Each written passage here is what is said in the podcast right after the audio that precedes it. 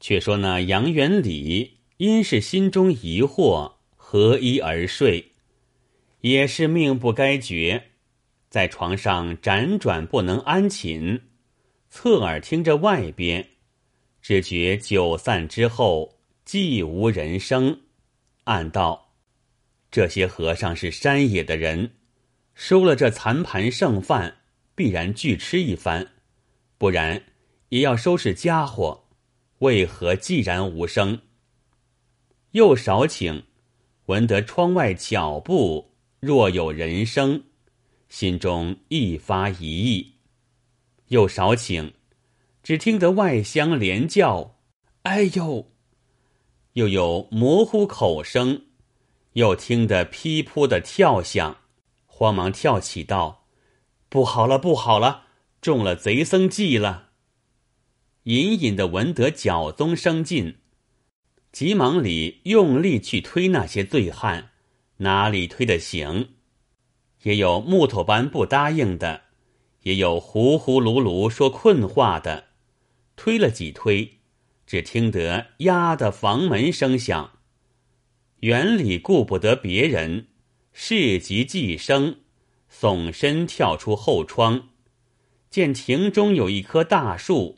猛力爬上，偷眼观看，只见也有和尚，也有俗人，一伙儿拥进房门，持着利刃望景便刺。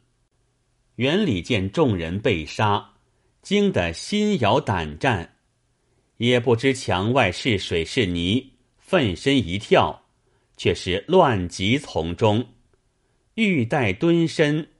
又想后窗不曾闭的，贼僧必从天井内追寻，此处不当稳便。用力推开几次，满面流血，钻出几丛，拔步便走，却是硬泥荒地，连跳带走已有二三里之远。云昏地黑，阴风习习，不知是什么所在。却都是废冢荒丘，又转了一个弯角，却是一所人家，孤零零住着。板缝内尚有火光。园里道：“我已筋疲力尽，不能行动。此家灯火未熄，只得哀求借宿，再做道理。正是青龙白虎同行。”吉凶全然未保。园里低声叩门，只见五十来岁一个老妪点灯开门，见了园里道：“夜深人静，为何叩门？”园里道：“昏夜叩门，实是学生得罪，怎奈急难之中，只得求妈妈方便，容学生暂息半宵。”老妪道：“老身孤寡，难好留你。且尊客又无行李，又无随从，语言个别，不知来历，绝难从命。”园里暗道：“事到期间，不得不以实情告他。妈妈在上，其实小生姓杨，是扬州府人，会试来此。”被宝华寺僧人苦苦留宿，不想他忽起狼心，把我们六七位童年都灌醉了，一齐杀倒。只有小生不醉，幸得逃生。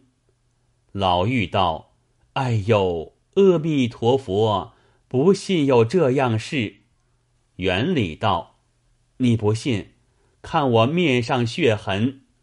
我从后庭中大树上爬出。”跳出荆棘丛中，面都刺碎。老妪睁睛看时，果然面皮都碎。对园里道：“相公果然遭难，老身只得留住。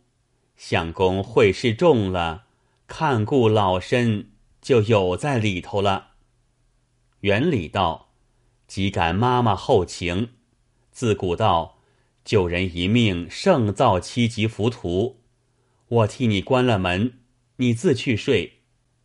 我就此桌上在假寐片时，一待天明，即便告别。”老妪道：“你自请稳便，那个门没事，不劳相公费心。老身这样寒家，难得会是相公到来。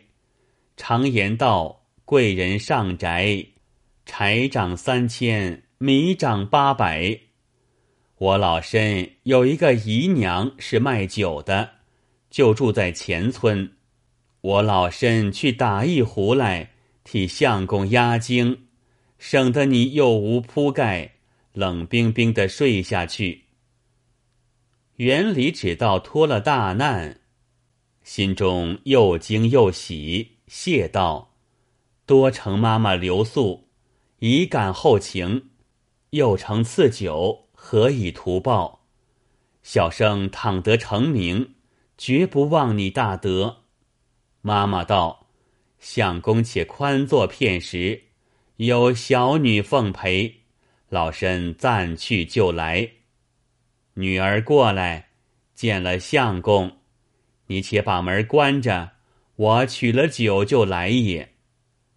那老妪吩咐女儿几句。随即提壶出门去了，不提。却说那女子把园里仔细端详，若有嗟叹之状。园里道：“请问小姐姐今年几岁了？”女子道：“年方一十三岁。”园里道：“你为何只管呆看小生？”女子道。我看你堂堂容貌，表表姿才，受此大难，故此把你仔细观看。可惜你满腹文章，看不出人情世故。园里惊问道：“你为何说此几句，令我好生疑义？”女子道：“你只道我家母亲为何不肯留你借宿？”园里道。孤寡人家不肯营业留人，女子道：“后边说了备难原因，他如何又肯留起来？”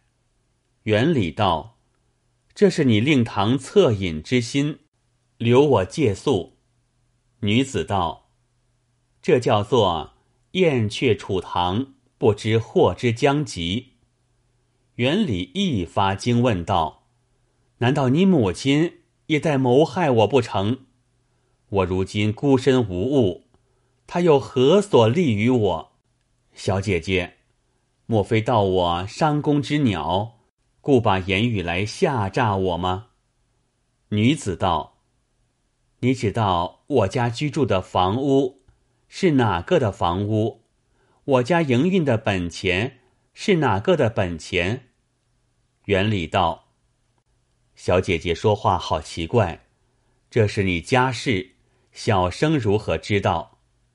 女子道：“妾姓张，有个哥哥叫做张小乙，是我母亲过继的儿子，在外面做些小经济。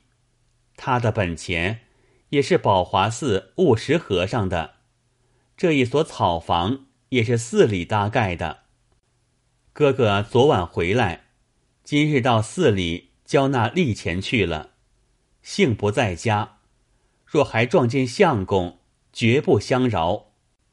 园里想到，方才众和尚行凶，内中也有俗人，一定是张小乙了，便问道：“既是你妈妈和寺里和尚们一路，如何又买酒请我？”女子道。他哪里真个去买酒，假此为名，出去报与和尚得知，少请他们就到了，你终须一死。我见你风仪出众，绝非凡品，故此对你说之，放你逃脱此难。园里吓得浑身冷汗，抽身便带走出。女子扯住道。你去了不打紧，我家母亲极是厉害，她回来不见了你，必到我泄露机关，这场责罚，叫我怎生今受？原理道：你若有心救我，只得吃这场责罚，小生死不忘报。女子道：有计在此，你快把绳子将我绑缚在柱子上，你自脱身前去。我口中乱叫母亲，等他回来，只告诉他说：“你要把我强奸，绑缚在此，被我叫喊不过，他怕母亲归来，只得逃走了去。必然如此，方免责罚。”又急向乡中取银一锭，与原礼道：“这正是和尚借我家的本钱，若母亲问起。”我自有言抵对。原理初不敢受，思量前路盘缠，尚无毫乎，只得受了。把这女子绑缚起来，心中暗道：此女人质兼全，救我性命，不可忘他大恩。不如与他约定，翌日娶她回去。便向女子道。小生杨延和，表字元礼，年十九岁，南直扬州府江都县人士。因父母早亡，尚未婚配，受你活命之恩，意欲结为夫妇。后日娶你，绝不食言。小姐姐意下如何？女子道：“妾小名舒儿。”今年十三岁，若不弃微贱，永结家福，死且不恨。只是一件，我母亲通报四僧，也是平息受他恩惠，故而不肯负他，请君日后勿复记怀。是以微破，君无留恋。原理问言一毕，抽身往外便走。才得出门，回头一看，只见后边一队人众持着火把蜂拥而来。园里魂飞魄丧，好像失心疯一般，往前乱跌，也不敢回头再看。话分两头，单提那老妪打头，穿僧空觉持棍在前，务实随后。也有张小乙，通共二十余人。戚某某一直赶到老妪家里，女子听得人声相近，乱叫乱哭。老妪一进门来，不见了姓杨的，只见女子被缚，吓了一跳，道：“女儿为何到缚在那里？”女子哭道：“那人见母亲出去。”竟要把我强奸，道我不从，竟把绳子绑缚了我，被我乱叫乱嚷，只得奔去，又转身进来要借盘缠，我回他没有，竟向箱中摸取东西，不知拿了什么，向外就走。那老妪闻言，好像落汤鸡一般，口不能言。连忙在箱子内查看，不见了一锭银子，叫道：“不好了！我借师傅的本钱，反被他偷摸去了。”众和尚不见杨元礼，也没工夫逗留，连忙向外追赶，又不知东西南北哪一条路去了。走了一阵，只得叹口气，回到寺中。跌脚叹道：“打蛇不死，自遗其害。事已如此，无可奈何，且把杀死众尸埋在后园空地上，打开了香笼、背囊等物，原来多是铜钱在内，银子已有八九百两，把来些分与绝空，又把些分与众和尚。”众道人等，也分些与张小乙，人人欢喜，个个感激。又另把些送与老妪，一则买他的口，一则赔偿他所失本钱，依旧作戒。却说那园里脱身之后，黑地里走来走去，原只在一搭地方，气力都尽，只得蹲在一个冷庙堂里头。天色微明，向前奔走，已到青县。刚待进城，遇着一个老叟，连叫：“老侄，闻得你新中了举人，恭喜恭喜！今上京会试，如何在此独步？没人随从。”那老叟你道是谁？却就是园里的叔父，叫做杨晓峰，一向在京生理，贩货下来。经由河间府到往山东，劈面撞着了心中的侄儿，真是一天之喜。园里正值穷途，撞见了自家的叔父，把宝华寺受难根因与老玉家脱身的缘故一一告诉。杨晓峰十分惊呼，挽着手拖到饭店上吃了饭。就把身边随从的阿三送与园里服侍，又借他白银一百二三十两，又替他叫了罗教送他进京。正叫做不是一番寒彻骨，怎得梅花扑鼻香？园里别了小风到京会试，中了第二名会魁，叹道。我杨延和到底逊人一筹，然虽如此，我今番得中，一则可以见约，二则得以申冤矣。殿试中了第一甲第三名，入了翰林。有相后会试同年，舒有庆，他父亲舒挺正在山东做巡案，园里把六个同年。及从人受害本末，细细与舒有庆说之。有庆报之父亲，随着府县居提何寺僧人到县，即将为首僧人务实绝空二人，即行拘问，找出杀害举人缘由，押赴后园起尸相验，遂将众僧拘禁。此时，张小乙已自病故了。舒挺及时提请灭寺徒僧，立碑道旁，地方称快。后边园里告假回来，亲到废寺机止，作诗吊祭六位童年，不提。却说那老妪原是和尚心腹。一闻四灭僧徒，正待逃走，女子心中暗道：“我若跟随母亲同去，前日那杨举人从何询问？正在忧惶，只见一个老人家走进门来，问道：‘这里可是张妈妈家？’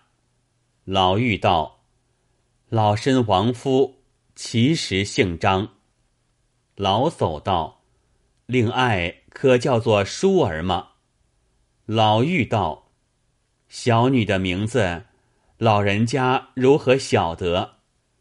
老叟道：“老夫是扬州杨晓峰，我侄儿杨延和中了举人，在此经过，往京会试，不意这里宝华禅寺和尚忽起狼心。”谋害同行六位举人，并杀跟随多命，侄儿幸脱此难，现今中了探花，感激你家令爱活命之恩，又谢他赠了盘缠银一锭，因此托了老夫到此说亲。老妪听了，吓呆了半晌，无言回答。那女子窥见母亲情慌无措，扯她到房中说道：“其实那晚见他风格超群，必有大贵之日。孩儿惜他一命，只得赠了盘缠，放他逃去。彼时感激孩儿，遂定终身之约。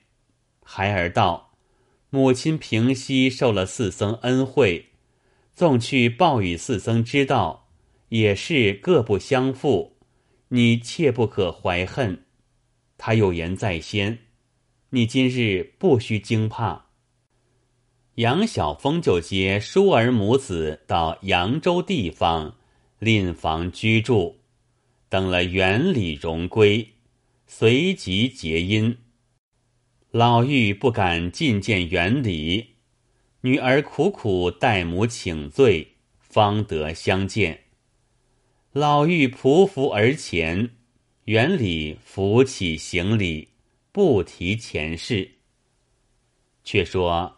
后来，舒儿与元礼生出儿子，又中新卫科状元，子孙荣盛。若非黑夜逃生，怎得家人作和？这叫做夫妻本是前生定，曾向蟠桃会里来。有诗为证：春为复选遇强徒，皆恶全凭女丈夫。凡事必须留后招，他年方不悔当初。